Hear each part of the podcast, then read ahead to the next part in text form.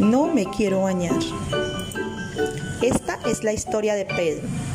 Él era un niño de 10 años y todo el día se la pasaba viendo la televisión. Algunas veces perdía su tiempo en los videojuegos. Casi nunca quería hacer sus deberes de la escuela ni tampoco quería ayudar en la casa, y mucho menos le gustaba bañarse. Siempre terminaba discutiendo con Julia, quien era su madre, y Luisa era su hermana menor de 7 años. Francisco era su padre, siempre tenía que ponerle mano dura. Su hermanita Luisa era todo lo contrario a Paco. Siempre cumplía con todas sus tareas y se bañaba sin que su padre o su madre le dijera nada. Un día Paco estuvo jugando hasta muy tarde y no quería obedecer a su madre. Julia lo mandaba a bañarse y él siempre le decía, espera mamá, ya voy a terminar.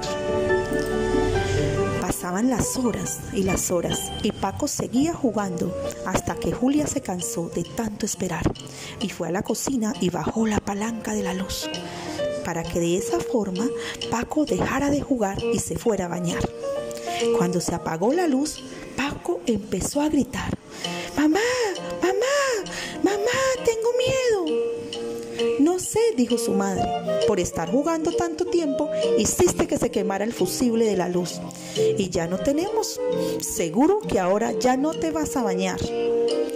Pero como a él no le gustaba bañarse, le dijo, pero mamá, me bañé ayer. Además, mañana no tengo escuela porque es sábado. Así que me bañaré el domingo. Escucha, dijo su madre, si no te bañas, no vas a poder dormir por la suciedad que tienes en el cuerpo. No te preocupes, mamá, que yo sí voy a dormir. Cuando se acostó, pensaba en lo que le había dicho su madre y de cansado se quedó dormido cuando de repente empezó a tener un mal sueño.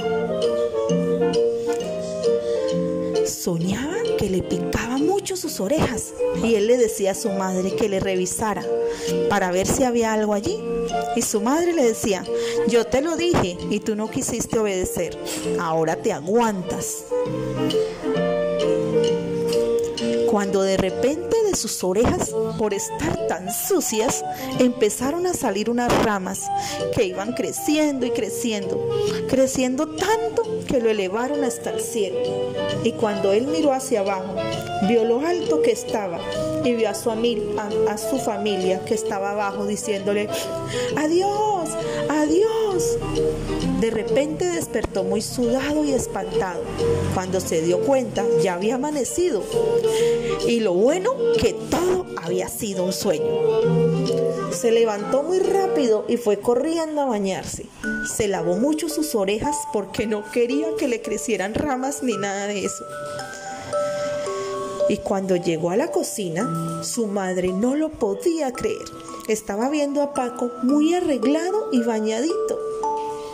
Y la madre le preguntó qué había pasado y él le contó lo que había soñado y le pidió disculpas y le dijo que se iba a portar muy bien, hacer sus deberes y lo más importante que siempre tomaría un baño.